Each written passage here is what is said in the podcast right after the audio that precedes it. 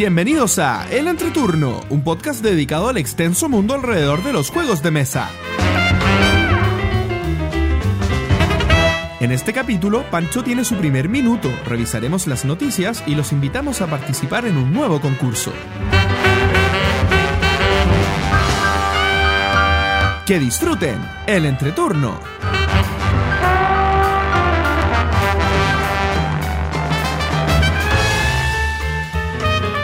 Hola, ¿qué tal amigos? Mi nombre es JP Gloria. Y yo soy Pancho. y estamos comenzando el capítulo número 24 de El Entreturno. Estamos grabando el lunes 9 de octubre, el capítulo que saldrá el martes 10 de octubre. ¿Cómo están chicos? Sobreviviendo. Yo parece que estoy mejor que ustedes dos. Sí, eh, bueno, la, Gloria, tú estás media enfermita, por lo que parece. Sí, llevo. Hoy, primer día que salgo de la casa, llevo más de una semana encerrada, cinco días con licencia médica.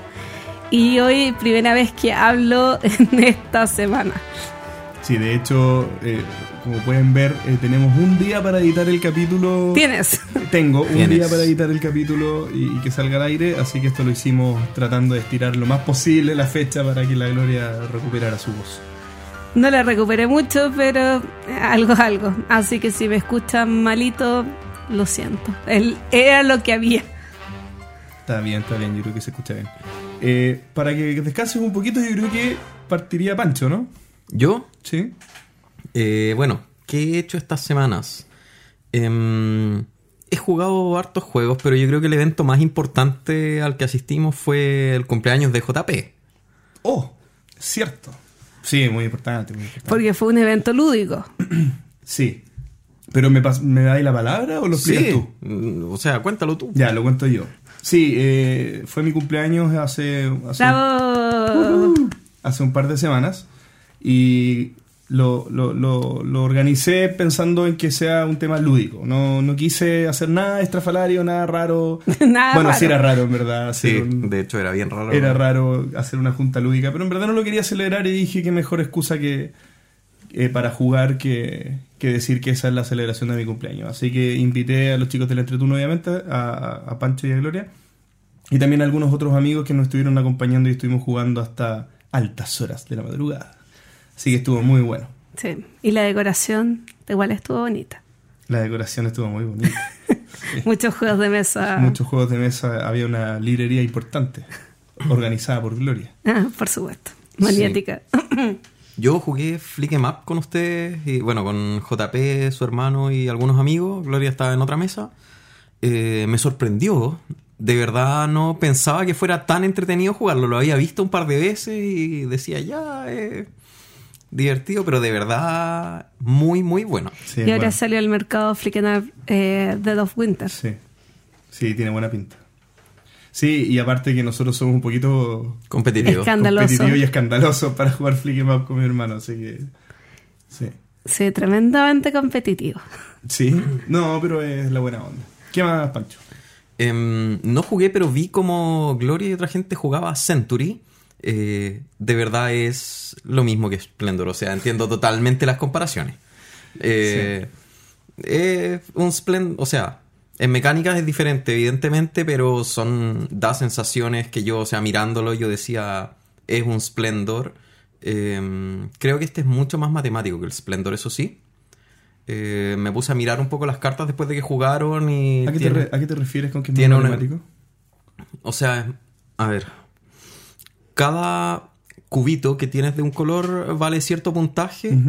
Y eh, dependiendo de cuánto. O sea, todas las cartas te dan entre 2 y 3 puntos. O sea, te lo upgradean entre 2 y 3 puntos. Por ejemplo, el, el cubo amarillo, que creo que es el más básico, vale un punto. El verde creo que viene después, vale 2. Ya, pero no es el que rojo valgan 3. puntos Es que valen eso. Pero es que no son puntos de victoria. No, Es que son puntos de victoria porque tú cuando cobras las cartas de premio, si tú transformas los puntos en los colores, del 1 al 4, te dan exactamente los puntos que Ah, ¿sí? corresponden. Sí. Ah, ya. Pero hay que recordar que los eso. amarillos no te dan punto de victoria al final del juego. Claro, pero los otros dan todos un punto independiente del color. Claro, pero al cobrarlo por cartas te da eso hasta creo que las cartas de nivel 15 para arriba, que ahí ya te dan un poco más de bonus. Creo que la de 20 bueno, se cambia por sé 18 si- puntos, una cosa así. Entonces, es mucho más matemático, mucho Para más que estructurado vean lo entretenido que estuvo Francisco en el Ah, cumpleaños. eso, eso me gusta hacer con los juegos. De hecho, eso, eso es lo que hago normalmente cuando enfundo mis juegos. Me pongo a mirarlos y a contar todas esas cosas. No enfunden, no maten los juegos. Suena muy divertido, no, por favor, me a hacer eso. Hoy, y yo jugué Super Rino en tu cumpleaños Ah, sí. y perdí muchas veces. sí, pero lograste mostrarle a mucha gente el Super Rino y yo creo que tuvo buena aceptación. Evangelizando. Sí. ¿Y qué tal te fue? Yo no estuve mucho tiempo ahí. No, me fue pésimo. No, no, pero no a ti. ¿Cómo, cómo te fue evangelizando con el juego? Ah, bien, bien. Yo no, no tuve muchos tiempos muertos en tu cumpleaños. Pasé de Sí, mesa en Eso mesa. vi, eso vi. No, ¿Tú tampoco, Creo, Pancho? creo Bueno, tú que te yo lo disfruté temprano. más que tú. Es que eso pasa, porque cuando uno está organizando el cumpleaños uno está preocupado de que, de que, de que todo esté bien, de que la gente esté comiendo, de que la gente esté tomando. Pero bueno, a rato no me preocupé tanto, porque me ayudó bastante mi polola que organizó todo, pero, pero había momentos en que sí, pues uno tiene que estar preocupado de que todo funcione. Y tú, Pancho, te fuiste temprano. Sí, yo tenía otras cosas que hacer. Oh, Oh, Ya. Pero bueno, Cosas que no vamos a comentar pero bueno. en este podcast. Otra, otra cosa que jugué, que lo quería comentar un poco contigo, JP, es que jugué Torres. Y volvió a pasar lo que a mí siempre me ha pasado cada vez que juego Torres. Y es uno de los motivos por el que siento que le bajo un poco la nota. A ver. Y es que el que va ganando el primer año o la primera ronda de conteo, que no recuerdo si eh, se juega, si un año es el juego completo o un año es cada ronda de conteo, pero el que va ganando la primera ronda de conteo Sí. Es el que termina ganando el juego. Oye, qué curioso esto, porque yo igual jugué Torre y JP igual jugó Torre y todos en lugares distintos. Ah, tú también jugaste Torres. Sí, eh, bueno. yo estaba a punto, estaba perdiendo la voz. eh, fui a un evento que organizó Círculo Arcano, que fue el concilio de Kramer. Mil millones de juegos de Kramer, muy divertidos, pero yo ya estaba muriendo, estaba con fiebre y eh, con menos voz que ahora, mucho menos voz. Y había unos chicos que no tenían dudas de las reglas, así que me metí, les traté de explicar y bueno, terminé jugando. Y me ganaron, y lo simpático es que, ¿por qué me ganaron? Porque en la última, en el último año ellos colocaron el rey, eh, no, no el caballero, en un castillo donde era imposible que yo pudiera colocarme en tercer nivel. Y Pero quebrando las reglas, no, o sea, bloqueándote. blo- me bloquearon de manera perfecta porque, de hecho, yo tuve 15 puntos de diferencia con el que tuvo más puntaje. Y era, fueron esos 15 puntos de diferencia que los otros tres jugadores estuvieron súper seguidos, pero a mí me sacaron más o menos 15 entre 12 y 15 puntos de ventaja por esa jugada. Ya. Sí, bueno, yo comento Torres, aprovecho de comentar Torres. Me gustó el juego. Sí, no te había- yo te había comentado, Gloria, que lo había jugado, pero no te contesto, que cometimos un par de errores. Y lo que hablamos la otra vez, porque ¿qué, qué hacer cuando cometemos un error? En mi familia lo que hacemos es, bueno, tratemos de mitigarlo y sigamos jugando. O sea, aprendimos y la próxima vez Sí. lo hacemos bien. Pero fue un error grosero, o sea, eh, no respetamos la regla de, la, de, la dim- de las dimensiones hacia los lados para ver cuánto podía crecer Ah. una, una... Nos pasó en dos castillos. Y en esos dos castillos, mi papá hizo muchos puntos. Entonces, nos ganó con infinitos puntos porque bloqueó muy bien la- el acceso y como tenía una superficie no tan, no tan extensa, Claro. tenía ya dos pilas ra- grandes, entonces iba avanzando de una pila a la otra, de una pila a la otra. Claro. Y ya tenía la técnica tomada, o sea, ahí nadie lo pudo pillar. Sí. ¿Bien? Entonces... O sea, con, con algunas cartas se puede llegar a, a quedar en. Claro, un con esa que más uno abajo. entra por una puerta es del un ascensor. castillo y sale por otra puerta de otro castillo. Del mismo castillo, perdón. Claro, pero es que esas Pero, cartas le salían a él más encima. Entonces él también ocupaba esas mismas cartas para meterse en los castillos de nosotros. Entonces, no, pero aparte no estoy minimizando su estrategia, jugó re bien. Pero yo creo que lo que quisiera jugar de nuevo con las reglas Pero él, él iba ganando el primer año. Sí, pero no, no me tomes como referencia porque cometimos ese error. ¿Y tú, Gloria? ¿Te acuerdas? Mm, Yo no me acuerdo, No pero sé. creo... Yo llamo a todos los que jueguen en su casa a que. A que a que- registren. A que, revisen No. si es que pasa eso. A que paren mí de jugar después de la primera se han ronda dado- porque ya terminó el juego. Se, han dado cuenta que Pancho siempre dice que el juego está roto, que Mm, tiene, está quebrado, que, que está esto. No, pero en todos los juegos es exactamente la misma historia. Pero bueno, nada. Eh, Pancho, ¿algo más que decir? Porque como que nos hemos metido todos en Sí. que hemos hecho las semanas Ah. anteriores.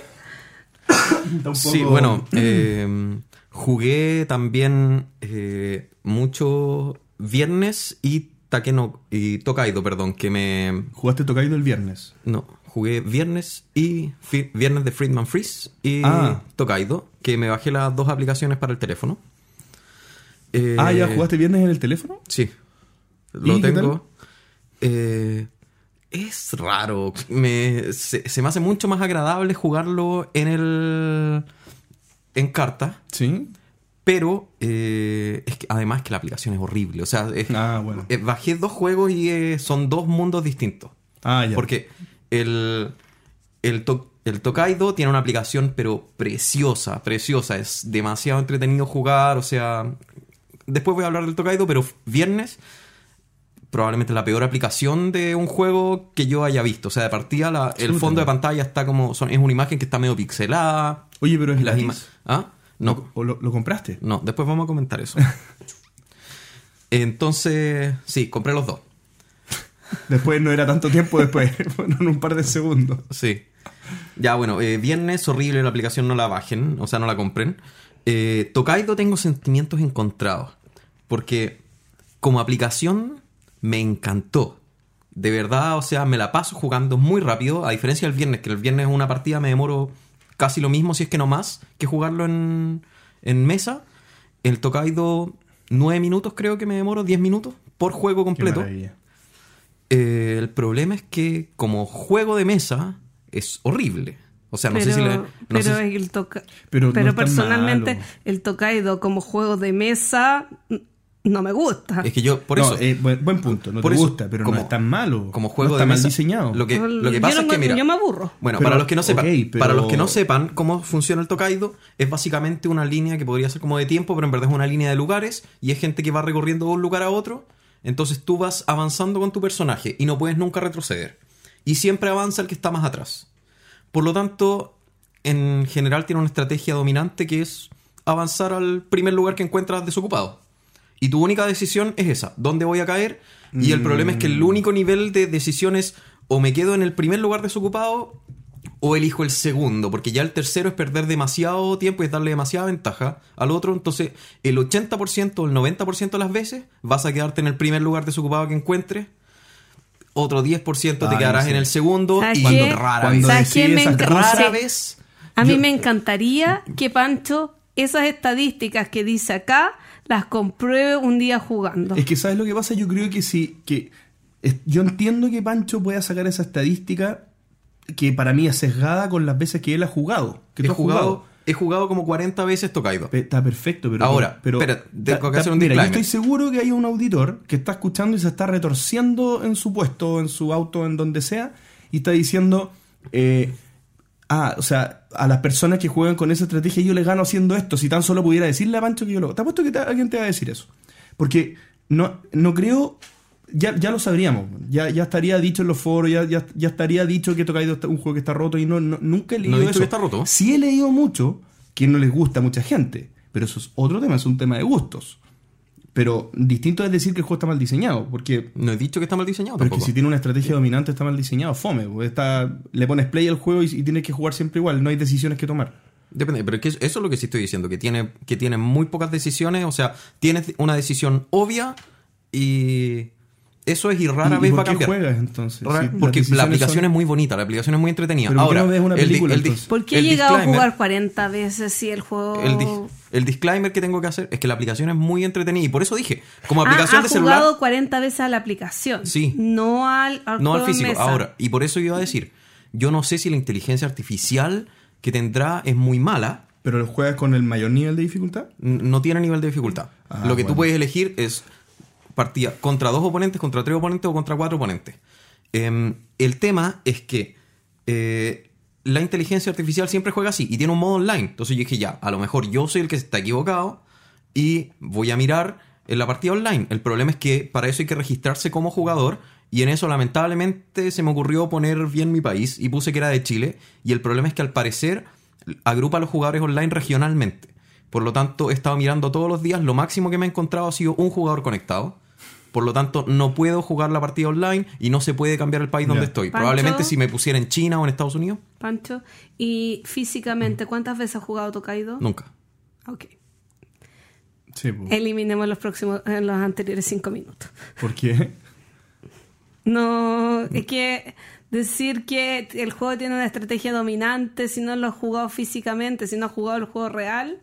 Es que no, yo, yo Mm, creo, yo ¿por estoy de acuerdo contigo, pero no por ese argumento. Yo creo que sea en digital o sea en físico da lo mismo. Yo creo que el punto es no jugarlo con personas que juegan, con gente que ya sabe jugar bien Tokaido. Y no con una, con una inteligencia artificial que yo no sé cómo está programada, en el fondo puede ser cualquier cosa. Por eso, por eso quería verlo en línea, pero hasta ahora la sensación que a mí me ha dejado es esa. Mm, está bien. Y como juego de mesa, o sea, yo no me lo compraría. Por eso dije, como aplicación me encantó. Mm. Es súper bonita la música, es súper atrayente, todo, y tal como podría jugar algún runner que simplemente tocar la pantalla y que no lo haría en físico, eh, esta aplicación para mí es suficiente y vale, está totalmente pagada. Está perfecto. Gloria. Yo eh, comentar un poco de mi semana. Bueno, eh, todo partió con el cumpleaños de JP. Muy divertido tu cumpleaños. Ojalá que cumplas muchos más. de esa misma manera. de esa misma manera. Y eh, antes de casi morir, eh, fui al concilio de Kramer, que ya había comentado, eh, organizado por Círculo Arcano. De hecho, yo no debería haber ido porque ese día tenía que trabajar, pero eh, tuvimos que suspender el trabajo porque hubo un temporal impresionante acá en Santiago. Y allá me encontré con un auditor que me lo había encontrado para el Tabletop Day y yo les dije que no me acordaba cómo se llama. Así que ahora le mando saludos a Juan, que, que me alcanzó a escuchar un poquito antes que fuera perdiendo paulatinamente la voz. Y bueno, eh, lo otro que quería comentar, bueno, además que lo pasé excelente en ese evento, pude jugar muchos juegos muy entretenidos de uno de mis autores favoritos, es que eh, hace un año yo no estaba acá en Chile. Hace un Estaba, año estaba eh, en tu aventura. está en mis aventuras, así que eh, eh, todos estén súper atentos a lo que va a pasar en las redes sociales porque se viene este fin de semana. Eh, eh, hoy se me olvidó. Eh. No, escenas a fin de mes. Ah. Eh, ahora viene el Festival de Córdoba. Córdoba, este Ah. fin de semana, parte el miércoles. Sí. Así que eh, va a estar, van a estar los, eh, los, eh, los Grant eh, y Michael Menzel, creo. Ah, mira. Sí. es- Ellos, eh, ellos siempre llevan a, a personalidades importantes. Sí. Siempre. No, bueno, y siempre está el Roberto Fraga, que es como habitual. Explíquenle a los que no saben quién es Michael Menzel. Eh, es el cre- eh, autor de este De juego Leyendas de Andor. Leyendas de Andor y ilustrador. Ilustrador muy De un- importante, de sí. Pilares de la Tierra y de otra, de Stone Sí. Age y de otros tableros Sí, muy bueno, bonitos. el, eh, el matrimonio Grand es de la villa y del último Exit. Eh, eso, quería comentarles como que est- estén súper atentos a las cosas que van a estar pasando estos días porque es el mes de mayor movimiento lúdico, yo diría, a nivel mundial. Para los detractores de Gencon. Para, lo- O, o los que prefieren Essen sobre Gencon. Para los que... Para nosotros. JP, tú. No, ¿por qué? ¿Por qué nosotros? ¿Quiénes son nosotros? Yo, yo y, mi, y mi team. Ah, ya, está bien. Ay, bueno. Yo no sé si se notó que yo también estoy un poquito resfriado. Eh, no, yo quería mencionar un par de juegos que, que jugué. eh, en- entre mi cumpleaños y en, en el tiempo que ha pasado hasta hoy día. Jugué Strike en mi cumpleaños. Ah, cierto. De- no, que preferiría no mencionarlo. Porque en verdad creo que. Estabas idiota ese rato. No, es que encontré que ese juego era Pero todo el- tremendamente malo. Pero todo el, todo el mundo que lo jugó se ¿En mató de la risa. ¿Ah? A mí me gusta. Todo el No, mundo. Perfecto, pero no, de verdad. La Fran, tu hermano, todos lo disfrutaron. Lo- me parece maravilloso que lo puedan disfrutar. Yo no, yo no, entien- no entendí, no, nunca pude hacer conexión. Sentía que no había ninguna decisión, estaba tirando dados en un bol. ¿Y Mm. qué más entretenido que eso? Bu- Bueno, eh, voy, voy a pasar al siguiente juego. No, en realidad. ¿Era así me- como un Tokaido con dados? Eh, no. Eh, siguiente juego que quiero hablar es Cyclades. Jugué Cyclades. Jugué Cyclades. Eh, este lo jugué con la expansión. O sea, sin la expansión y con la expansión de Titanes. Bien, la primera vez que lo jugamos sin la expansión eh, me- no me gustó mucho. No sé si ustedes han jugado Cyclades. Solamente el básico.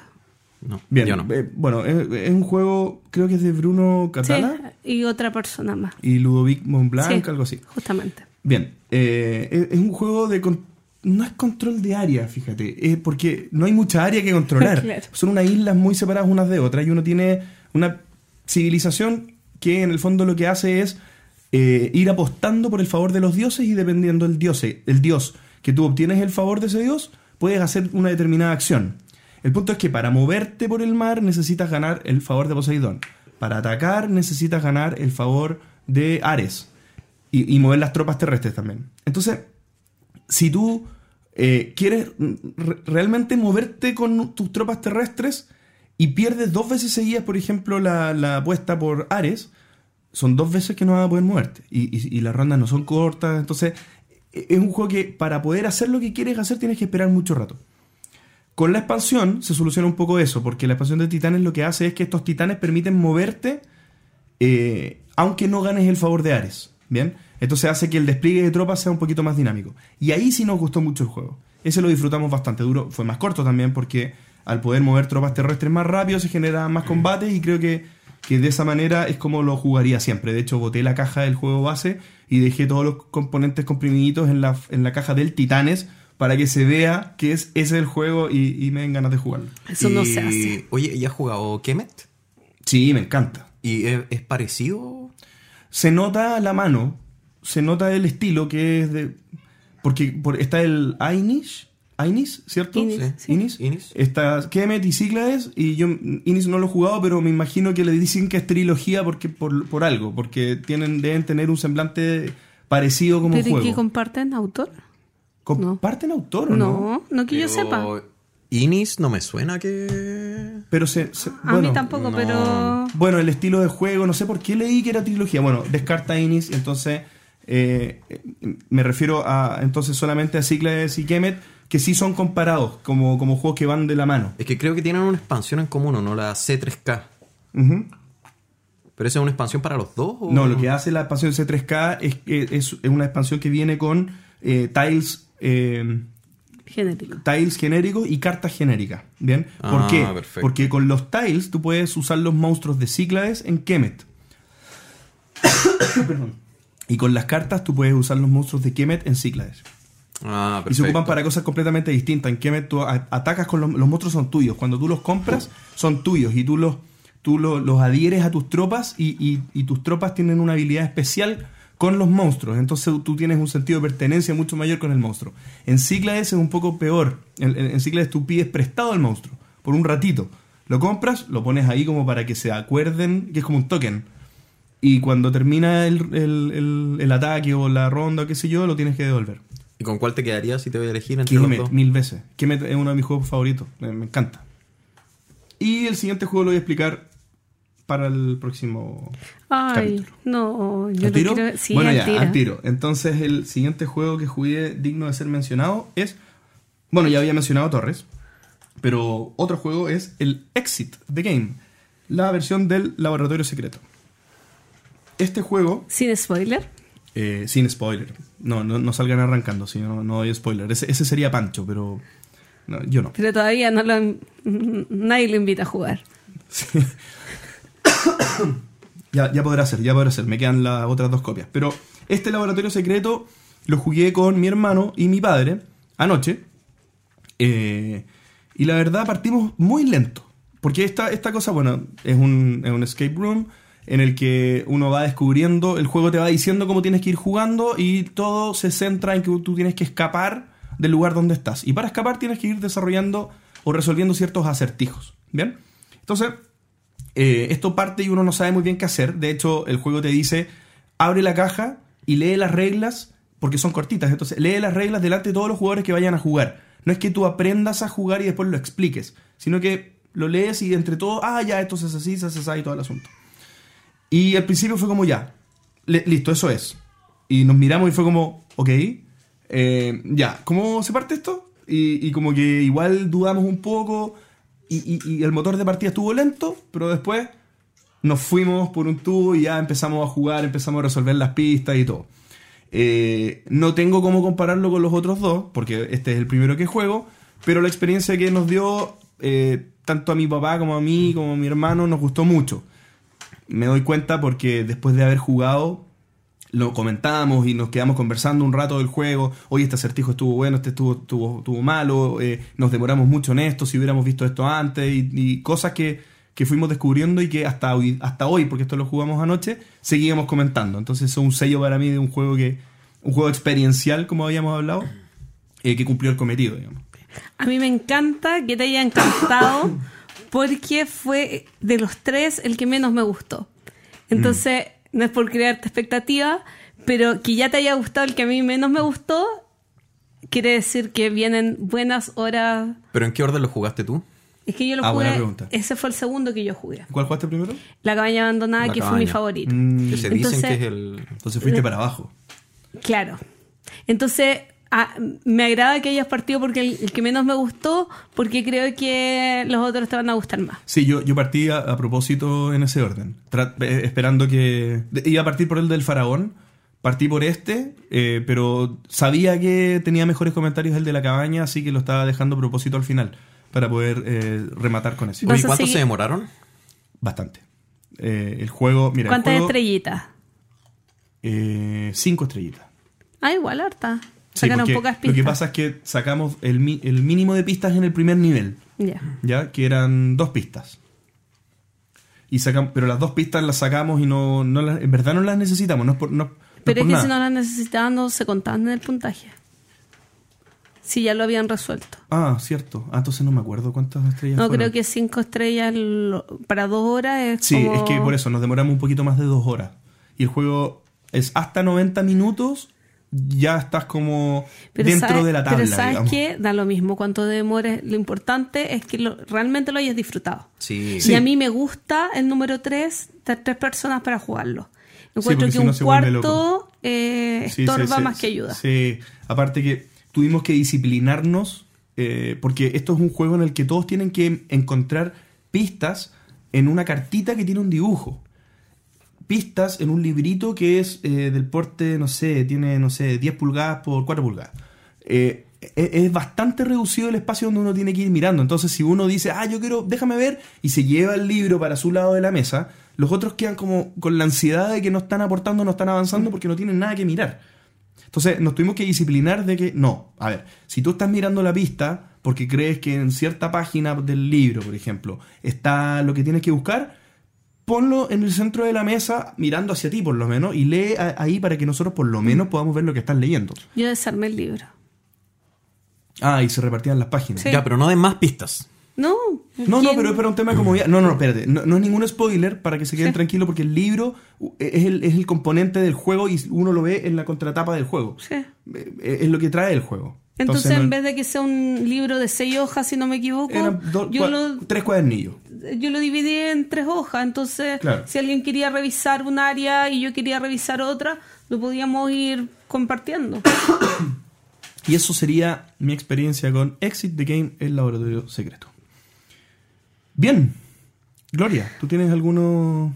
No, no tengo ¿Alguna mayores mensaje? comentarios del capítulo anterior, así que prefiero guardar mi voz para más adelante. Oh, Gloria se está guardando para durar el capítulo completo. Ojo, pero hay una cosa que sí es importante de este capítulo.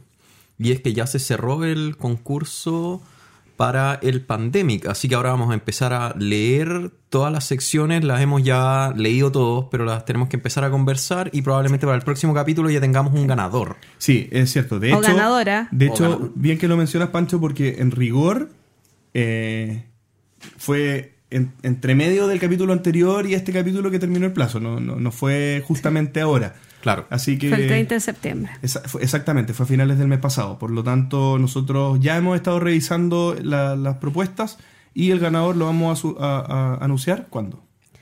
Yo creo que en el otro capítulo o por redes sociales. Es que Claro, depende. o sea, cómo- evidentemente nos vamos a contactar igual por interno con los ganadores el- del Pandemic y los de Cartas Fútbol Club.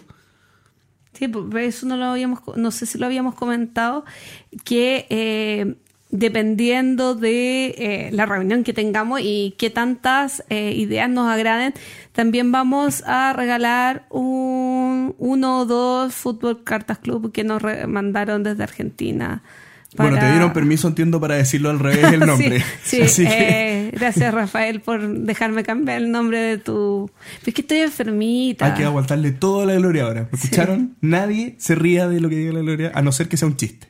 Muy bien. Sí, me cuesta- cada palabra me cuesta. Cada palabra le cuesta, es un esfuerzo. Así que vamos a guardar entonces la energía de, de gloria para las siguientes secciones. Vamos con eso. Comenzamos con el minuto de Pancho.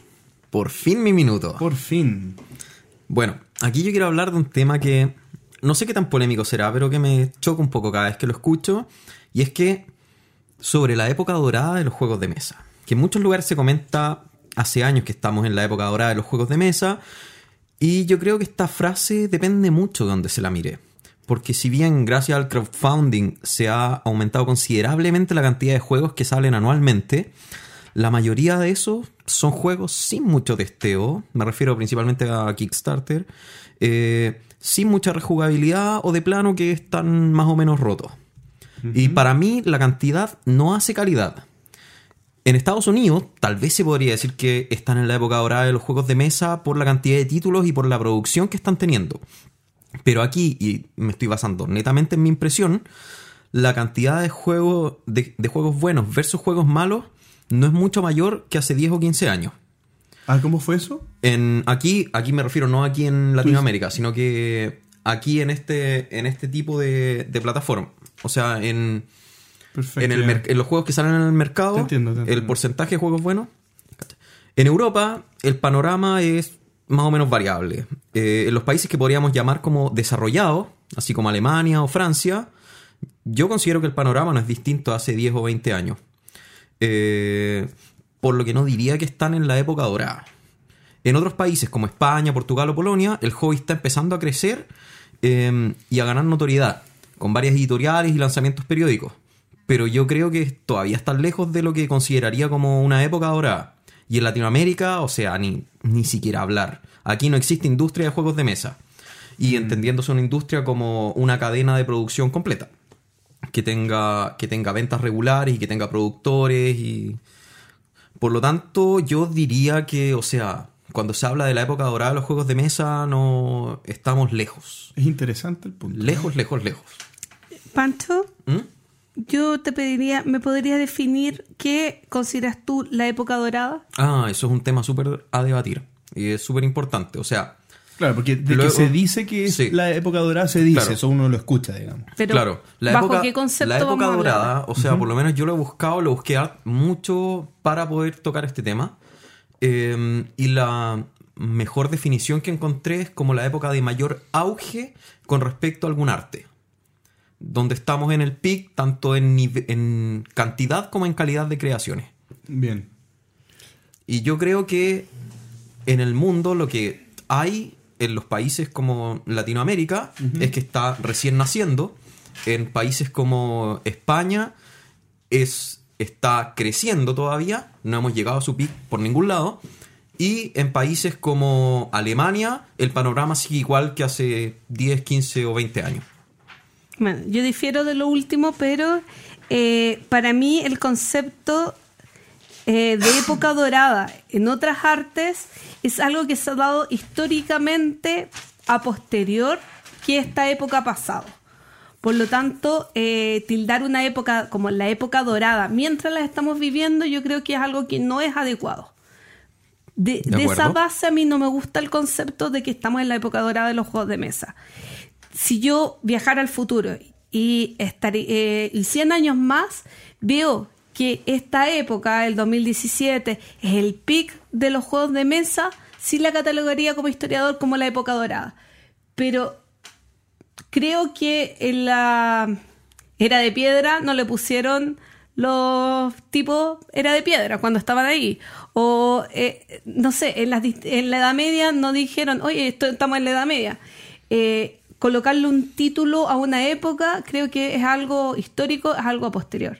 No es Sí, algo yo, yo creo, yo creo igual que Gloria, eh, yo pienso que eh, cuando se habla de épocas doradas es porque después, porque nunca fue tanto como en ese momento. O sea, en el fondo, en rigor estarías diciendo que la época que viene a continuación sería, em, sería menor a lo que estamos viviendo hoy. A eso y, y en el Y fondo siento que estamos creciendo. en el fondo lo que exacto, en el fondo lo que nosotros estamos viendo es que la curva está muy empinada hacia arriba, pero no sabemos cuánto más pueda subir.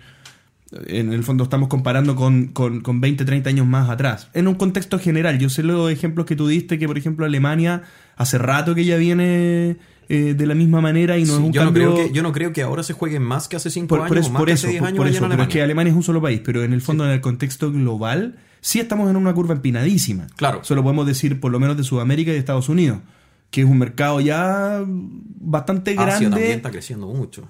No lo tengo, no lo sé, pero, pero a, a juzgar de los diseños eh, de japoneses que están saliendo tan buenos, de coreanos que están saliendo tan buenos, imagino que sí. Pero, pero sí, o sea, estamos en una curva ascendente. Eh, A, a ver. Dale, dale.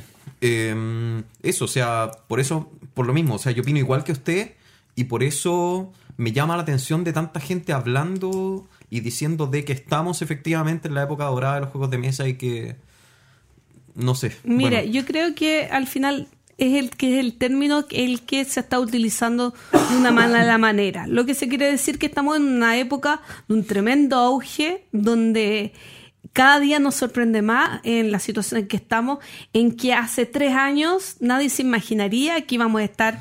Y yo creo que esto abarca casi todos los países, por lo menos eh, hispanohablantes, en que hace tres o cinco años no nos esperaríamos que el hobby está, estuviera en este momento en el estado en que está. Eh, creemos que la evolución ha sido eh, tan grande en estos últimos años que realmente no nos imaginamos que pueda haber en un futuro.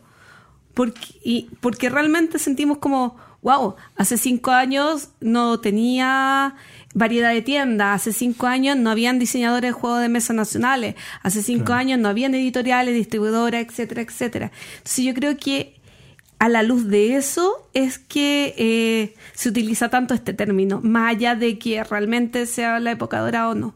Además, Pancho, mencionaste algo, eh, porque diste varias ideas sobre el tema que, que tienen para mí también otras connotaciones, como por ejemplo cuando dijiste que la cantidad no es calidad. Ya, yo estoy de acuerdo con eso, pero yo no, yo creo que son cosas distintas. Eh, yo creo que cuando hablamos de la edad de oro, o si, si la, la eventual edad de oro, tendríamos que hablar de la, de, de- de la calidad, de la cantidad de calidad, pero dejar afuera la cantidad sin calidad. Sí, me parece, Ya, me porque en el fondo cualquiera, específicamente en este hobby, cualquiera podría llegar y decir soy diseñador, hice este mamarracho que lo hago llamar juego y soy un diseñador, pero eso para mí no enturbiaría eh, el mar de calidad que puede estar generado por los grandes diseñadores, los grandes diseños más que los grandes diseñadores. Y, y por otro lado, eh, bueno, eh, por, por un lado el tema de la madurez de la industria, como es una industria que está en ascenso, es una industria que está aprendiendo a, a- a generarse también, es una industria que, Y está mutando que, que también. no están las fórmulas claras. Es que por Eh, eso las fórmulas van mutando también. las con fórmulas van que va mutando. cambiando. el- el co- claro, exactamente. En este mismo ascenso, que no está ni la fórmula clásica clara, por, por lo menos en la mayoría de los países, eh, van saliendo nuevos tipos de consumo y nuevas formas de, de, de- de- de experiencias. Vemos el tema de las aplicaciones, el tema de los juegos legacy, que son Sí. cosas que están sumándose a, a la manera en que se consume el hobby. Y por otro lado, la barrera de entrada, por así decirlo, a poder generar un juego, a tener una idea y poner en el mercado un, un juego, por ejemplo, yo, se me ocurre un juego y lo quiero vender, no es tan complejo tampoco. No estoy minimizando el, No, a lo no, que voy. de acuerdo. Es que si yo quisiera hacerlo mal y, y- y tratar de, de sacar al mercado un juego malo, yo Estoy lo podría hacer se, mañana. se necesita un poco de dinero y listo, y ni siquiera es Listo. tanto. Ni siquiera es tanto. Sí, Exactamente. eso creo que lo hemos comentado, lo hemos dicho algunas veces. Hacer un juego es la parte fácil. Toma Claro. tiempo, pero es la parte fácil. y El por problema es lado, venderlo. Y, y sumado a eso también hay mucha gente que quiere hacer eso. Esto es como, por, por alguna razón, si, si tú, por ejemplo, eh, ¿cuántas veces a ti que te conocen que eres jugón, gente que no es jugona te ha preguntado, ¿y quieres hacer un juego? Ah, bueno, tú eres diseñador, pero a ti, Gloria, te han preguntado, ¿y vas a hacer un juego, tu juego propio? ¿Cuándo vas a hacer tu juego? ¿Te lo han preguntado o no? Sí.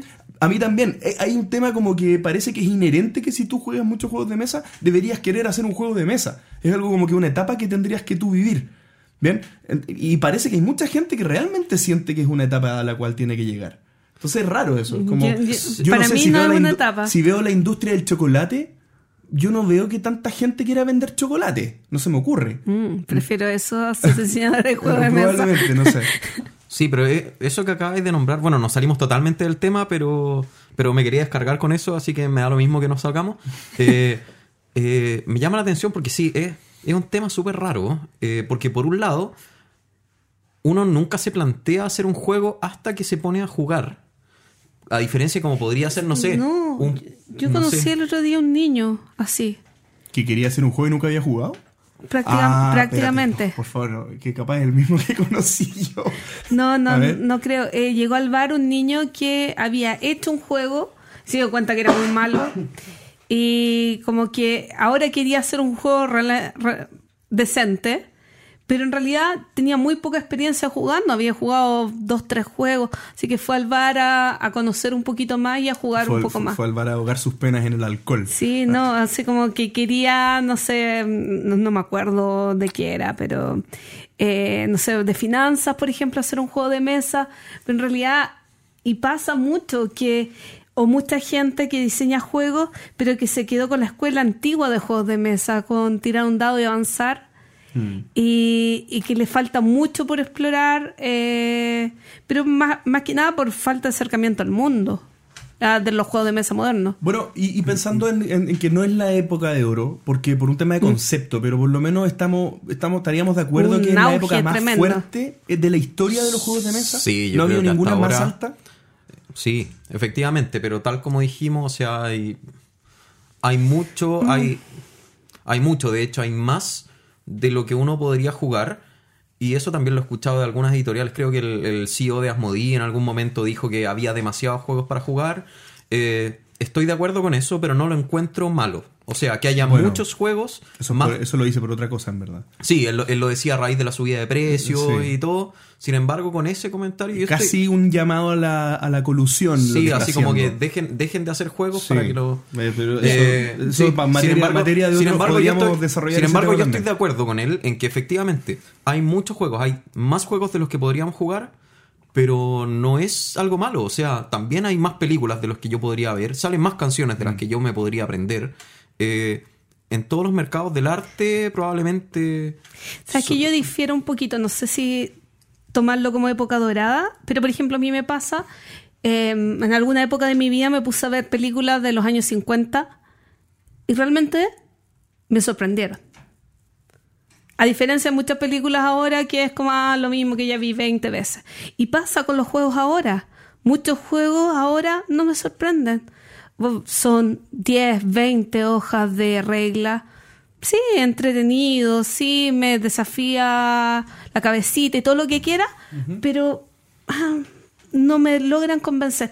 En cambio, si hay una época, eh, no sé, 98, 2004, no, no, lo estoy bien, tirando súper al aire, donde hay juegos Eurogame de 45, 60 minutos, de 3, 4 reglas, que sí me sorprenden y que sí me llaman la atención como que es, no, no sé si catalogarlo una época dorada, pero una época sumamente especial dentro del hobby, donde no era necesario la sobreproducción, eh, donde no era necesario quizás la temática tan fuerte, donde eh, la sencillez y la elegancia dominaban quizás un poco más la industria y, y que tienen buen, y mm, principalmente de esa época rescato que eh, tienen buena, envejecen bien. Bien. Para mí, ahí yo nombraría que hay una época que a mí me agrada mucho más. Sí, eh, eh, es, buen, es buen punto ese, Gloria, porque en el fondo aquí estás, estás volviendo un poco a, la- a lo que tú preguntabas al principio del tema, que era eh, a qué nos referíamos con época dorada o, a- o- o nivel de hobby ahora versus antes. Porque está muy en tus preferencias personales lo que estás diciendo, que sí. está súper bien, que en el fondo es lo que yo valoro de cuál es el grado de eh, de aporte que tiene el hobby hoy versus antes son, por ejemplo, los juegos del 98, del 2004 que está mencionando Gloria. Me parece súper bien. Tal vez, eh, no sé si vas a hacer tu opinión también, pero en mi caso, eh, mi, mi- posición va más por un tema integral del hobby. eh, yo, yo diría que casi como, como industria, pero no, no tan frío que solamente como industria, pero sí como movimiento. Como, como algo que involucra a más gente, digamos, no solamente a los juegos que a mí me gusta jugar. Sin ser profeta, o perdón, eh, sin ser profeta, eh, practicante del culto de lo nuevo, solamente porque me gustan juegos antiguos, juegos nuevos, sí creo que ahora eh, hay un boom mucho mayor, hay una, hay un, hay eh, una preocupación mucho mayor de que se difunda, hay una llegada mucho más fácil. Antes, no sé si en Sudamérica vas a poder ver un lugar donde poder ir a tomarte un café y jugar Carcassonne.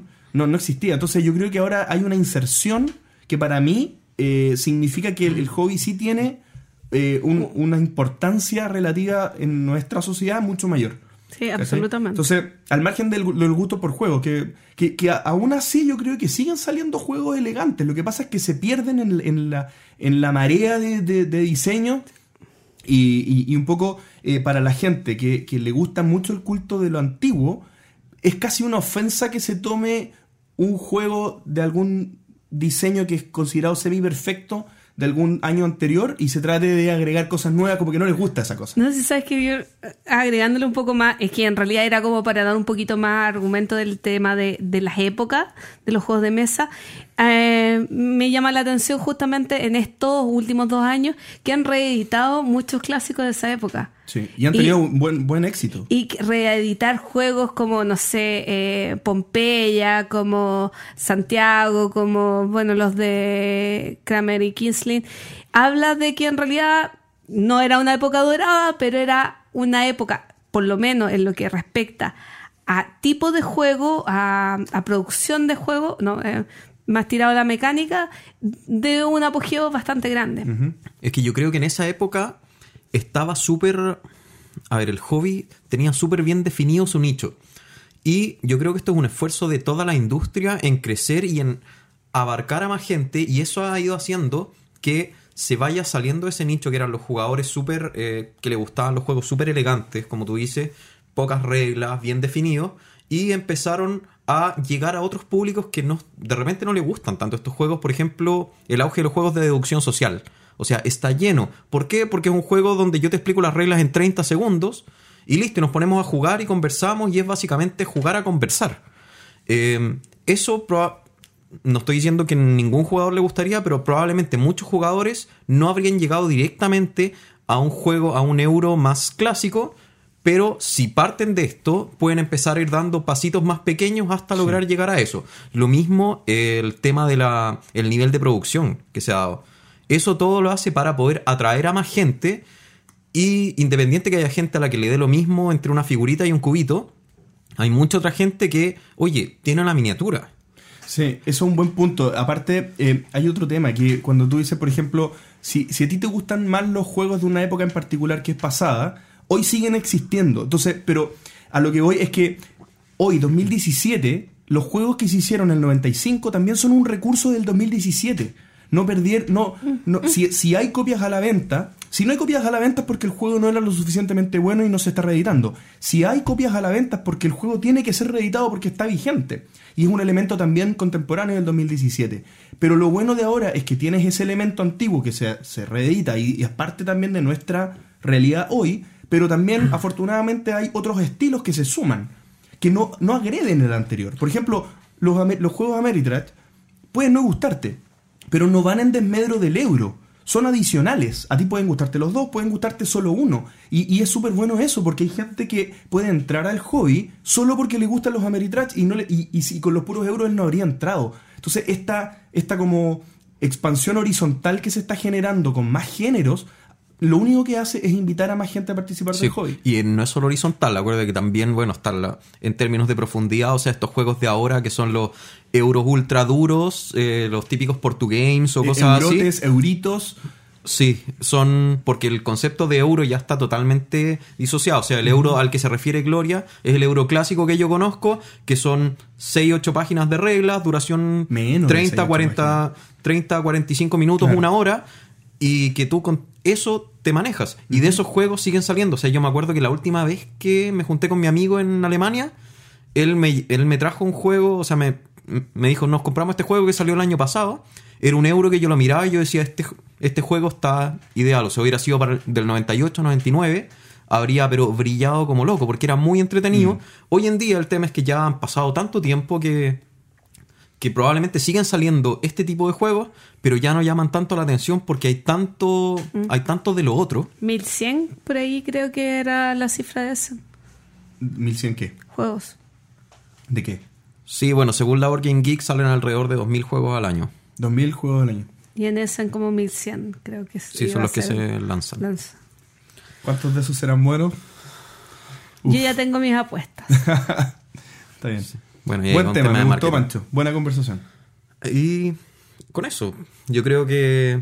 Preguntarle a la gente si consideran o no que estamos en la época dorada. ¿Qué consideran O- su época dorada? O justamente, ¿qué, qué esperarían en una época dorada? Teniendo en cuenta que la situación de los países igual es un poco distinta. Sí, coméntenos al correo. Y comenzando con las noticias en el entreturno, eh, bueno, hace tiempo que no teníamos esta sección. Eh, hay varias noticias, pero vamos a tratar de resumirlas, cosa de no hacerlo tan tan largo. Primera noticia, salió la revista 2D6 Magazine. No sé si la han escuchado. Sí, la escuché.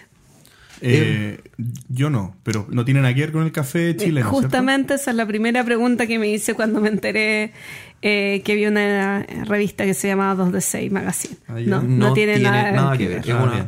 Es una revista española, si no me equivoco, es online. Por lo tanto, va a, ser- o sea, va a salir mensual y está enfocada en juegos de mesa, wargames y ocio.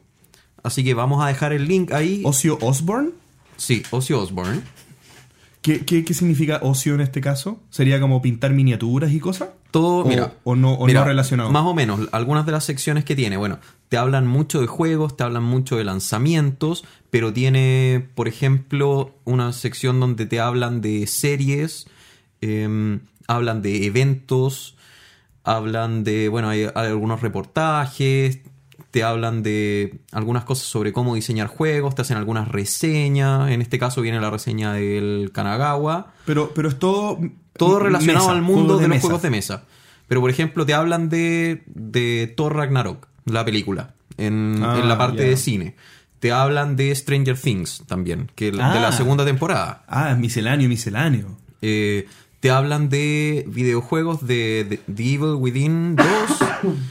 Em, sí, pero está todo relacionado más o menos por el mundo. Tiene, tiene una sección de, de libros y cómics también. Yo tengo otra pregunta. ¿Cómo es la distribución? ¿Digital? No, ¿Papel? no, no hay distribución, Digital. no, es, es online, es un Ah, PDF. Te- yo te paso el link y tú puedes. Sí.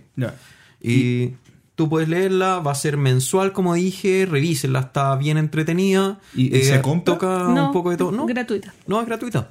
Ah, bien. Sí, el, el único comentario que les podría hacer a los chicos es que muchas de las imágenes están bien pixeladas. Ah, no Y eso. Sí.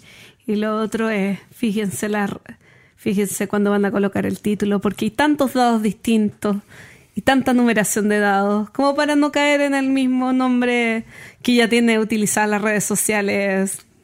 Tú te Ah, refieres bueno, a me imagino ah, que lo 2 de habrán 6 revisado. al café. Claro, o sea, De- Me imagino. sí. pudiendo ser 3 de 6, pudiendo ser 2 de 10, 2 de 12, 1 de 20, no sé. Bueno, pero en todo caso, in- invitados a revisar la revista, está bastante entretenida. No sé si les gusten todos los artículos, porque cada uno tiene gustos distintos, pero por lo menos más de alguna cosa van a encontrar que les entretenga. Yo, yo he leído algunos y están bien buenos. Le salió competidor a la Matatena, entonces. Esto es como parecido, ¿no? No, porque no, esta es revista. No, esta es revista. No es lo mismo que- revista No, y porque es diagramada. Ah, es como que descargas un PDF. Claro. Es como leer algún diario online, Ahora, o sea, Ah, ya, ahora ya. mi consulta es la siguiente. ¿Cuál es la finalidad de una revista en PDF? Si no, yo no la voy a llegar a imprimir porque te creo que sea como en baja o ecológica resolución, cosa de llegar a imprimirla y yo poderla leer, versus tener un blog con estas mismas noticias. Claro. O sea, como... Sí, es buena pregunta. ¿eh? Yo creo que es por un tema de, bueno, es simplemente uno, diferenciación y lo otro, poder adaptarse. El blog uno por lo general escribe cuando quiere y eso hace que sea mucho más fácil perder la regularidad. A en menos cambio, que... aquí tienen al menos el compromiso mensual, probablemente para la revista están trabajando varias personas. Mm. Entonces, A yo menos creo que, que, le da un poco quieran, más de seriedad. yo creo que a menos que quieran, de repente para algunos eventos, a sacar algunos números e Impreso, impresos. sí. Yo eso lo vería como un objetivo, que tuviera alguna relación con algún algún evento, algún grupo que quisieran entregar la revista Mm. en físico. Y también yo creo que, bueno, debe ser más fácil conseguir auspicio o apoyo de ciertas empresas para eh, una revista online que para un blog. Sí, puede ser. Eh, no sé si estará, si lo habrán considerado o no, pero yo creo que al menos eso. Eh, segunda noticia. Tenemos dos concursos eh, de desarrollo de juegos. Uno es el Ion Award Game Design Contest y el otro es el concurso de microjuegos. El otro es el concurso de microjuegos de la BGG. Que este me llama harto la atención. Porque se trata de hacer un juego solo con 18 cartas. Nada más. Ya. ¿Qué, qué es esa cara, JP? ¿No, No, te, gustan. ¿No te gustan los microjuegos? Sí, está bien. No me gusta, no, no me gusta la restricción excesiva para la creación, digamos. Que a veces sirve por los Yo, procesos yo- creativos. yo encuentro que está bien. Sí, puede ser, Yo encuentro que ser. está bien. O sea, concursos de juegos hay millones y alguno que se dedique solo a eso. Además, da un objetivo mucho más claro, mucho más enfocable y es mucho más probable que el Mm. juego ganador sea publicado si es que son 18 cartas versus si es que tiene figuras de mármol y. No. JP, cuando estuviste en España, compraste Saca Chip. No, Son unas cajitas con cubitos que venden en Sacatrus. no. Bueno, relacionados con eso, eh, subieron unos videos a su página el otro día en que gente enviaba juegos que podía hacer con las fichitas. No sé, vienen, voy a inventar, 10 cubitos de cada color. Entonces, envían un microjuego que se podía hacer con esos elementos. Ah, entretenido. Sí, entonces igual lo encontré como una simpática forma, como con ciertas restricciones de crear algo. Sí. Sí, no sé por qué mi primera reacción fue como de disgusto, en verdad. No, no es tan mala la idea. Ya, next. Eh, bueno, los lanzamientos. Discúlpame, Pancho. Sí, Y en esos dos concursos cualquier persona puede participar. sí. Son abiertos, totalmente. Mm. Así que bueno, en, en el Ion Award Game Design eh, cuesta 10 dólares entrar. Oye, Pancho, ¿Ah? y a propósito, eh, no sé si lo tienen en las noticias, ¿viste que se dieron los ganadores del, o sea, no, los seleccionados del concurso de Berkami de prototipos?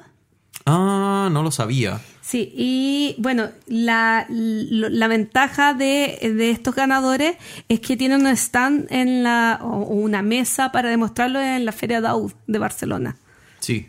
Así que, y algo que me llamó la atención de, no, no, no me acuerdo en este momento, pero supongamos que son 20 ganadores.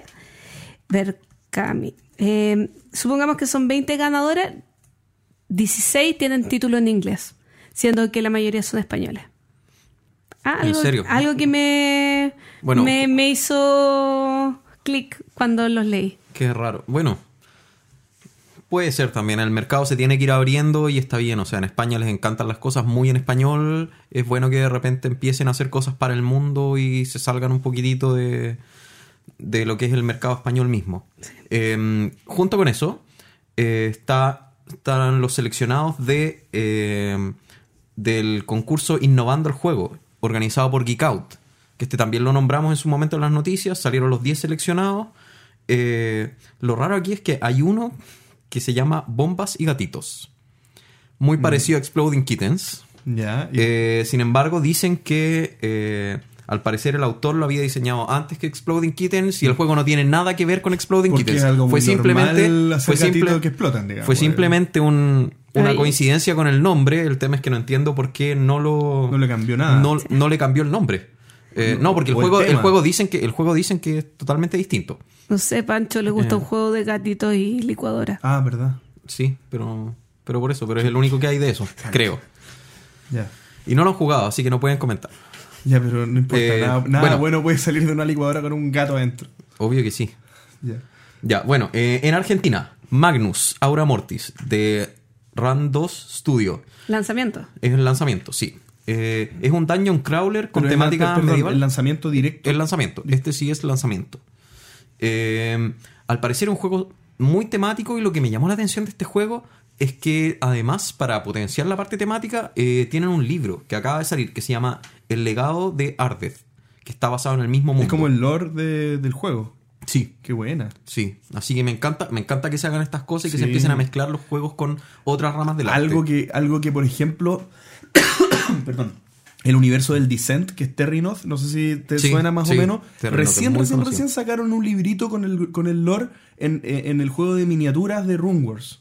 ¿En serio? Que, que está como la historia de las razas y todo. Se demoraron un montón. Yo, yo he visto foros de gente preguntando que si ¿Dónde tuviera más trasfondo, ¿Dónde puedo la gente leer? entraría Obvio. mucho más al juego porque ya tiene un sentido de pertenencia con el universo. Obvio, y además hoy estás agarrando gente de otras ramas del arte. Porque a lo mejor, si a mí me gusta solo la lectura y no conozco los juegos de mesa, me puedo leer el libro, oye, me gustó y hoy tiene un juego de mesa, está basado en Ah, un juego de mesa. Voy a jugarlo y porque empiezo, puedo claro, personificar al, al, al- al- Oh, al me imagino digamos. que eso puede haber pasado con Side. También. Puede ser. Puede Puede ser. Y, y aquí no, no entra solo la lectura, se puede hacer video, se puede hacer muchas cosas. Entonces, sigan mezclándome, muy buena iniciativa. En Argentina también, Smash, un juego de tenis que está autopublicado y la venta por ahora solo es por Mercado Libre. Así que la gente de otros países Por no creo. Mercado que- Libre. Sí, Nunca me habría imaginado que tu único canal de distribución sea Mercado Libre. Está bueno. Eh, Es- bueno, Eso es tra- tratar de resolver el problema como se pueda, digamos. sí. Eh, en Colombia, Sandía Mix. Eh, Ah, sí lo vi. Este es un juego eh, donde los jugadores tienen que. Bueno, son puras cartas con sandías y los jugadores tienen que igualar lo más rápido posible la cantidad de semillas que hay en su mano con las de la mesa.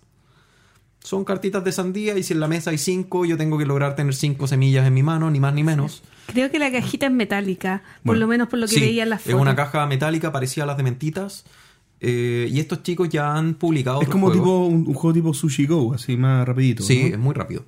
Son varias ¿Y es cartitas. drafting también? No. ¿No dice? Creo que no. No, creo que no. No lo sé. Ya. La diferencia son las pepitas que tiene cada trozo de sandía. Ok. No, pero ahora, yo- ahora me lo puedo imaginar. no sé, pero la verdad es que visualmente a mí me dio ganas de tenerlo. Ah, mira. Cosa que yo estuve viendo imágenes de los otros dos juegos que ¿En tienen ellos. A mí me gusta. El otro que tienen Mini City. Ese, o sea, no, sé, eh, uno de eh, cartas. Ciudades de papel. Eso, ciudades de cartón. De car- bueno, algo Ciudades de así. cartón. Yo Eh, cambié es los nombres a los juegos. Es un, es un city Cartón building. de ciudades. Es un city building con, con puras cartas que ese, ese sí me llama mucho la atención. Ese me gustaría probarlo. No sé, el de las sandías no. visualmente no me llamaban la atención, pero vi el de la sandía y dije, uy, se ve entretenido. Bueno, Está bueno. Eh, en México, Cooking Rumble.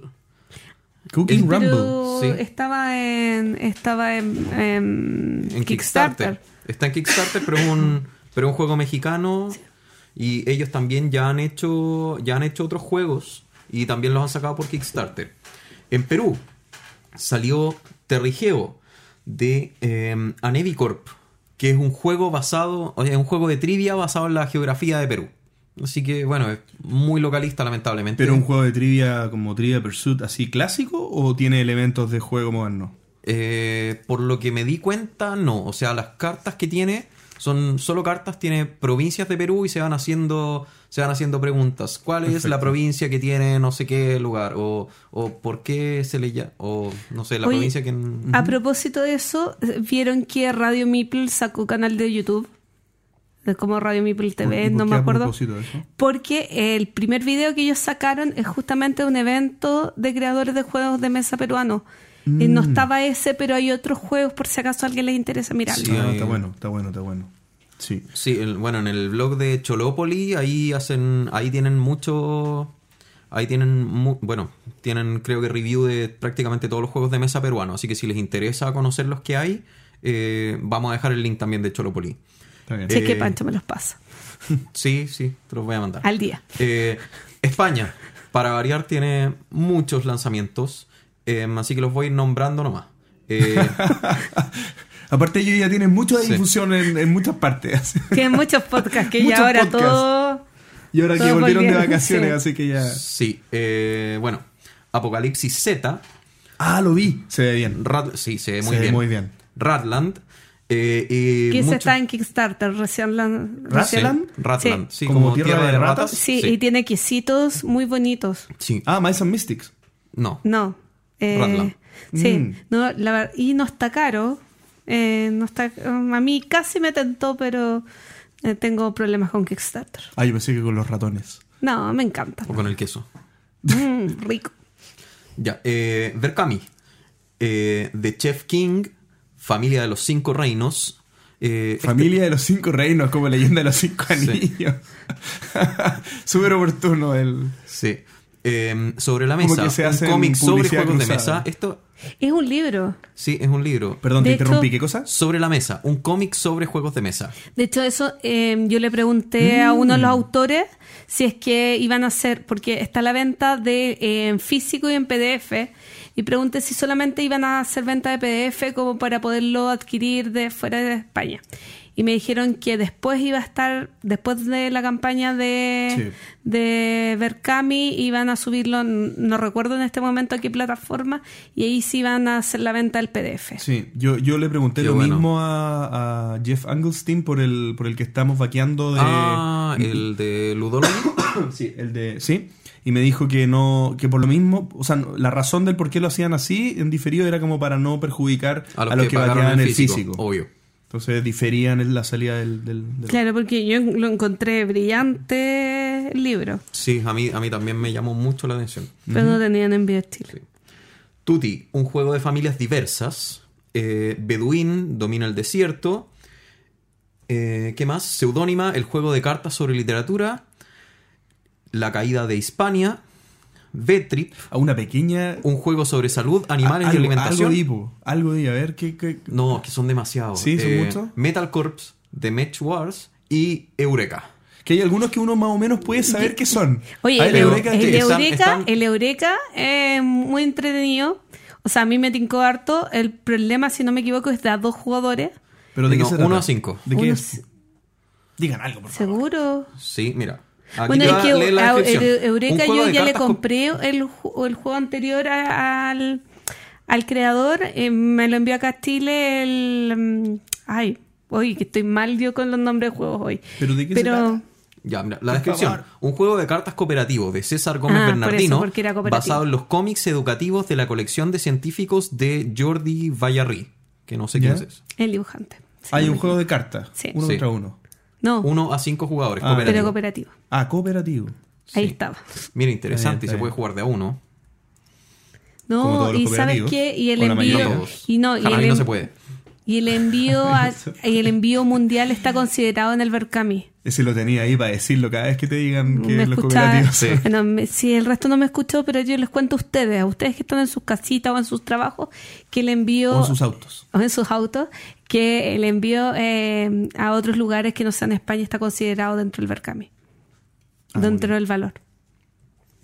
Sí, no como Kickstarter, que después que pasas la plata del juego, te llega un mail que tienes que pagar no y sé sabes cuánto. que el valor del juego no es, no es muy alto. Eh, ya, o sea, por lo menos yo en mi experiencia personal me llegó en perfectas condiciones el juego acá en Chile. En la anterior que les compré. Ya. Y por último, los eventos. Eventos. En, ¿Quién soy? en Chile tenemos la Nerdonomicon en Valparaíso. Que está, bueno, ya la hemos nombrado antes. Eh, tenemos Juegos de Primavera el 28 y 29 de octubre en el Centro Cultural de España. Eso es en Santiago también, Sí. en Providencia. Aunque no Ya, lo crean. Decir dos cosas del primer evento que lo organiza una eh, los au- eh, los eh, alumnos de la Universidad eh, de la- Técnica Federico Santa María. Federico Santa María. y del segundo evento lo organiza SkyTip y en ese evento va a ser el lanzamiento acá en Chile de lo que son los juegos de la editorial Lava. Oh. Sí. El acontecimiento al fin. Sí. Sí. Bueno, no sé si lo dije, pero la Nerdonomicon es en Valparaíso y es el domingo 15 de octubre. Es No, raro que haya un no evento solo un domingo. Lo normal, según yo, es que sean los sábados, ¿o no? Sí. Pero Bueno. está bueno. Bueno, Está este- bueno porque así puedo ir.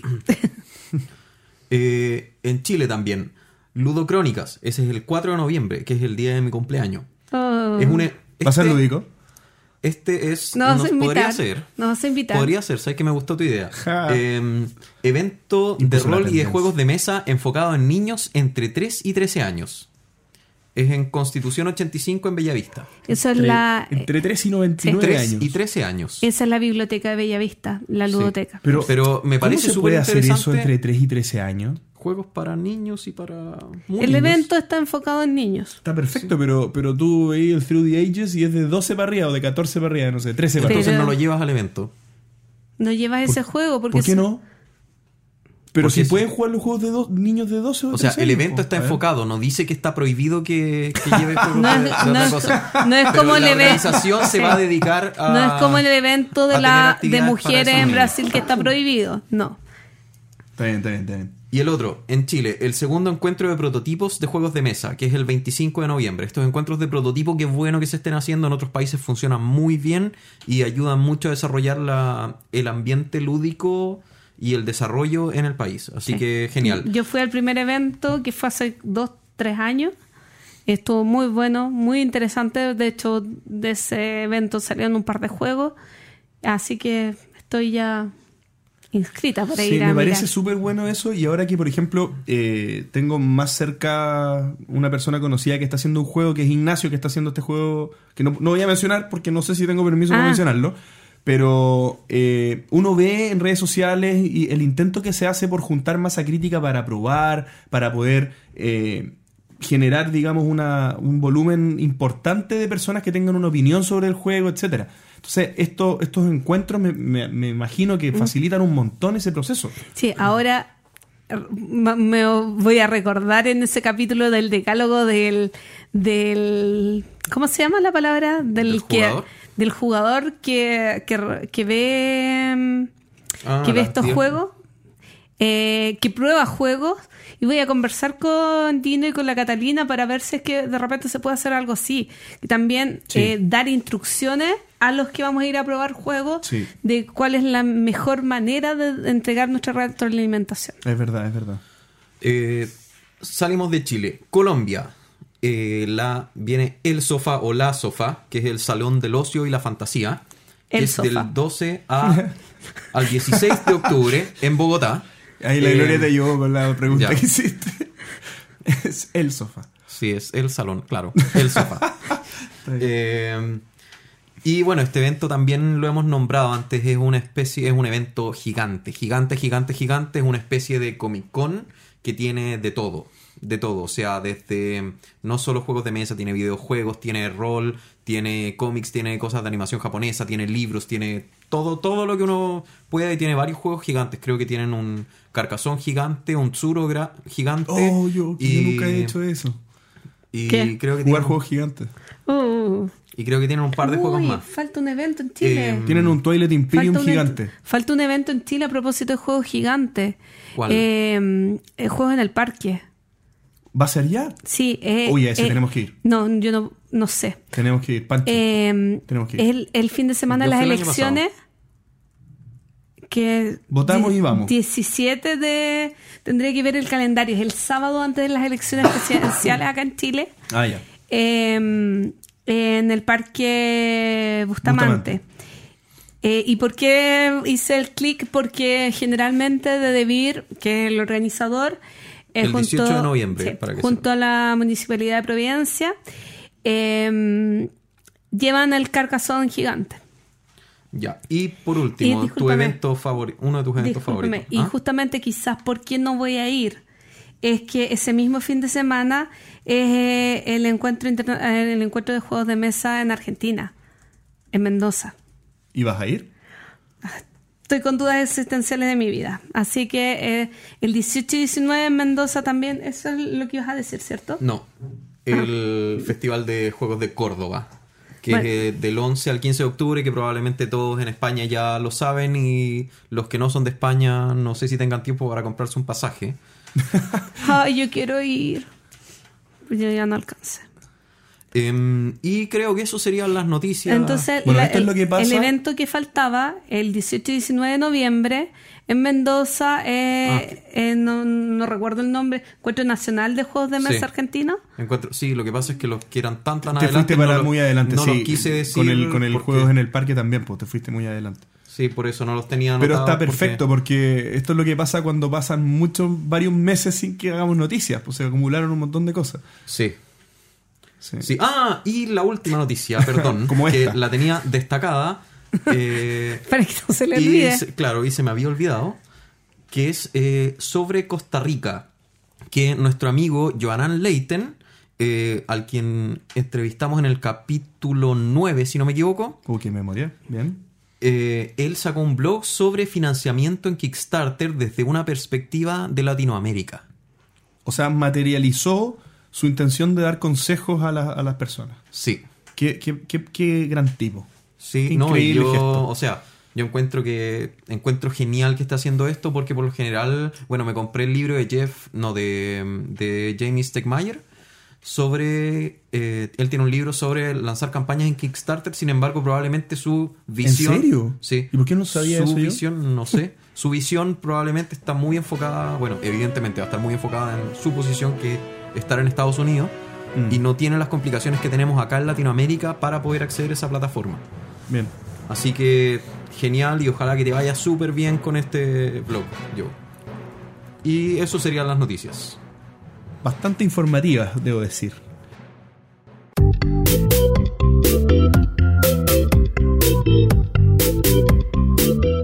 ¿Qué es esta música, Dios mío? Esta música es algo que nos indica que se viene nuevo concurso. Así es. Venimos saliendo, ven- ve- venimos saliendo de un concurso y nos vamos a meter en otro. Porque a nosotros en el entreturno nos gusta regalar. Sí. Eh, bueno, estamos todavía pendientes con, con, con un, un- un obsequio que nos hizo Matías de, de Devir Américas eh, para poder nosotros regalárselos a ustedes y encontramos que esta era una ocasión muy entretenida para poder hacerles llegar una segunda copia de Pandemic Legacy Season 1. Bien, así Bravo. Y para el tercer y cuarto lugar, o sea, segundo y tercer lugar, que un Carta Fútbol Club. sí. O sea, uno para cada uno. Uno para cada lugar. Sí. Sí. Y el segundo lugar está un poquito más nueva la caja que el tercero. Por eso el tercero. No, mentira. Están los dos igual de bien. Sí, Eh, y todos autografiados por Rafael. y todos autografiados por Rafael, exactamente. ¿En qué consiste este concurso? Este concurso va a ser bien participado y bien interactivo y va a ser importante que ustedes estén presentes no solamente en una parte específica del concurso, sino de aquí hasta el capítulo 30. 30. Así es. Y esto va a ser el juego de dos mentiras, una verdad. Si lo han visto en alguna parte y no lo encuentran original, mala suerte, pero nosotros lo vamos a hacer muy entretenido, mucho más entretenido que en otras partes. ¿Qué vamos a ir haciendo? Nosotros al final o en alguna parte eh, indeterminada, porque no, no sé si eso está determinado ahora, Facebook y Twitter. Facebook y Twitter también, pero vamos a publicar nosotros eh, en el capítulo y en alguna otra red social dos mentiras y una verdad de cada uno de los participantes de cada capítulo. Por defecto serán Gloria, Pancho y yo, pero pueden también sumarse en ciertos capítulos otras personas que hayan estado participando. Ustedes van a tener que votar respondiendo una encuesta que va a ser publicada, un Google Doc, ¿ya? Eh, donde ustedes van a poder seleccionar por cada persona que señaló sus dos mentiras y una verdad, cuál es, cuál es la que ustedes creen que es la verdad. Por cada acierto, ustedes van a ir juntando puntos, donde cada acierto vale un punto y cada error vale cero puntos, obviamente. Obviamente. Bien. Por lo tanto, a raíz de cada capítulo, ustedes van a poder juntar un Máximo de tres máximo de tres puntos si es que somos solo, somos solo nosotros en el capítulo, pero si hay más invitados podrían ir a- de 4 a 5 puntos eh, eventualmente. Y esos puntos van a ir registrándose en una tabla de puntuación que vamos a ir publicando periódicamente a medida que pasen los capítulos.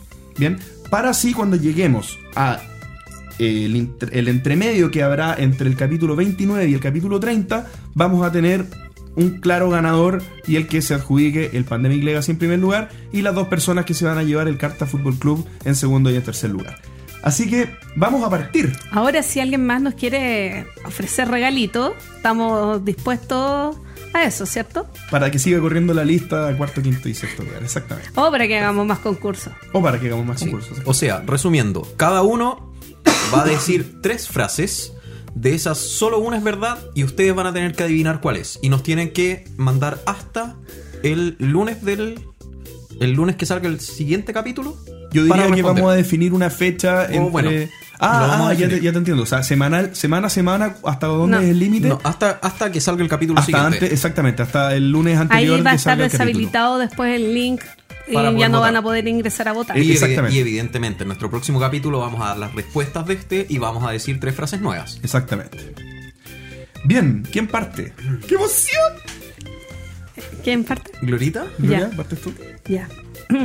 Ojo. ¿En qué contexto lúdico no me, he ena- eh, no me he enamorado? Chan. Chan, chan. Ya. Primero, en una hamburguesería de Essen. ¿Qué? ¿Ya? En un evento de Magic sacando fotografías. ¿Ya? Ya. Tú sacando fotografías. Yo sacando fotografías. Y la tercera alternativa es mientras jugaba Bonanza en un evento de juegos de rol. Chuta. Ya, consulta primero. Cuando tú dices enamorado, ¿te refieres a de una persona o yo me puedo enamorar de la hamburguesa que me estaba comiendo en la hamburguesería o del juego que estaba jugando? De una persona eh, con latidos. Chuta. Ya. A ver, entonces las opciones eran en una hamburguesería de Essen. ¿Sí? en- Eh, en un evento de Magic y en un evento rol. Bien. Uf, Ok. ¿Sigo yo? qué complicado. Sí, es tú. Ya. Bien. ¿Cuál de estas manías lúdicas me pertenece? Número 1. No me gusta que me ayuden a ordenar mis juegos después de jugar. Número 2. No puedo jugar si hay comida en la mesa y el juego es mío. Y número 3. Mis juegos tienen un orden específico en la estantería y no me gusta que me los cambien. Oh. No tengo idea. Oh, a ver. ¿Cuál de esas tres manías Oye, es mía? tengo una duda. ¿Y nosotros podemos No votar? Yo voy a sí. yo voy a participar, pero No, yo de me hecho voy yo creo que el próximo capítulo lo que deberíamos hacer es intentar adivinar entre nosotros primero. Perfecto. Obvio me que sí, parece. nosotros vamos a jugar entre nosotros. Sí, pero, Pero, nosotros tenemos el privilegio de jugarlo en vivo. sí. Em, Dale, Pancho, te toca. La mía. A ver. El 2009 desarrollé un juego de mesa para un popular programa de televisión chilena, pero este nunca logró ver la luz. Uh, Esa es la primera. El programa era muy popular, lo que pasa es que... Sí. El segundo. El 2009 desarrollé un juego de mesa para un popular programa de radio chileno, pero este nunca logró ver la luz. Ya. Y el tercero. El 2009 desarrollé un juego para una empresa, conocida empresa, no voy a decir una popular empresa, Eh, pero este nunca logró ver la luz. Y aquí con desarrollar, para que entiendan, eh, fue que tuve entrevistas con las personas. O sea, no fue que yo agarré y me puse a desarrollar solo en mi casa. O sea, me habían llamado para poder ¿Te, desarrollar. te pagaron algo? No, porque el juego nunca logró ver la luz. Pero No. es que sí, es, decir, es muy triste la historia. Es como, mira, partamos de la base que el juego nunca vio la luz. Ya, ahora les voy a decir. Pero- No, es que podían haberte pagado y que el juego nunca hubiera salido a la luz. Pero, o sea, lo que pasa es que estuvimos Bueno, compitiendo con otra empresa Ah, y ya. finalmente se Que sí vio la luz. Se decidieron, claro, optaron por la otra. Mm, Pero, tuvimos, pista, así que- tuvimos incluso reuniones con el director del canal de televisión o del director del canal de radio o de El- alguien el- importante de la, dentro de la empresa, del, no recuerdo el cargo, pero bueno. directorio de la Entonces la pregunta es, ¿con quién de esos tres personajes Rechazó mi juego. y rechazó tu juego? Exactamente. Bien, yo creo que están claritas las bases. Yo creo que fuimos claros, ¿no? Estamos, estamos Sí. tranquilos con el mensaje Sí, que y yo dimos. quiero, yo quiero empezar a jugar ya. Sí, queremos, queremos empezar a jugar. Yo quiero, quiero ver- yo quiero ir quiero viendo la la tabla de puntuación. Yo quiero ver qué se va a generar. ¿Alguna en- votación de quién creen que va a ser nuestro auditor que va a tener mayor Yo puntaje? creo que. No, no sé si con mayor No. puntaje, pero sí puedo decir quién se van a hypear con el. con el. con el, con el concurso. Va a estar Zapata ahí participando, va a estar Camilo participando, va a estar eh, José Luis participando, eh, va a estar Reolúdico participando. Ayúdenme. ¿Quién más? Pero van a estar todos nuestros amigos participando, así que espero que no que no paquen tanto a, la- a su competencia. Sí, así que tienen dos semanas para pensar, para intentar sobornarnos, para sacarnos la información. Exactamente. Exactamente. Y con esto llegamos al fin del capítulo número 24. 24, sí, 24. 24. 24. Oye, ¿qué vamos a hacer para el capítulo 30? Ya se acerca. Uy, no sé, queda tiempo para pensarlo, queda tiempo para pensarlo. Yo, yo me preocuparía un poco más del- de, que se viene ahora nuestro aniversario. Sí, el El, 26. el 20 el capítulo 26 es nuestro aniversario, así que para que Oh. por lo menos nos saludemos. Sí. Y ustedes también nos O sea, pueden vienen saludar. muchas fechas importantes, Muchas porque en el fechas 25 Y muchos se cumple un cuarto de, de los 100 capítulos. Claro, Es que exactamente. JP fue súper enfático cuando dijo que todos lo habían molestado cuando le puso el primer capítulo 001. 001. Sí, Así que ya estamos a un cuarto de la meta. así es. Y continuo. ¿Conmigo? Continuo, no hemos fallado. Ah, continuo, sí. Sí, una buena regularidad tenemos. Que también nos han, nos han comentado el tema de la regularidad, así que eh, decir que sí, vamos a seguir tratando de ser regulares. Así que eso, muchísimas gracias por habernos escuchado, eh, sigan eh, haciéndolo y por favor participen en el concurso. Eso. Eso. Eso, nos vemos, hasta la próxima. Chao. Chao, chao.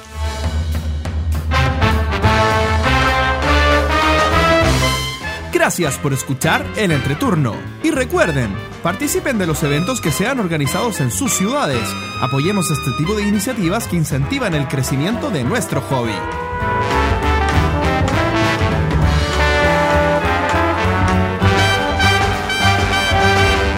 ¿Y ustedes? ¿Creen que nos encontramos en la época de oro de los juegos de mesa? Envíenos sus comentarios al correo elentreturno.gmail.com. Además, envíenos preguntas o temas que quieran que conversemos en el programa. Síganos en Facebook, en Twitter, en Instagram y suscríbanse a nuestro canal de YouTube. Escúchenos en dos semanas más en nuestro próximo capítulo de El Entreturno. Gracias de nuevo y hasta la próxima.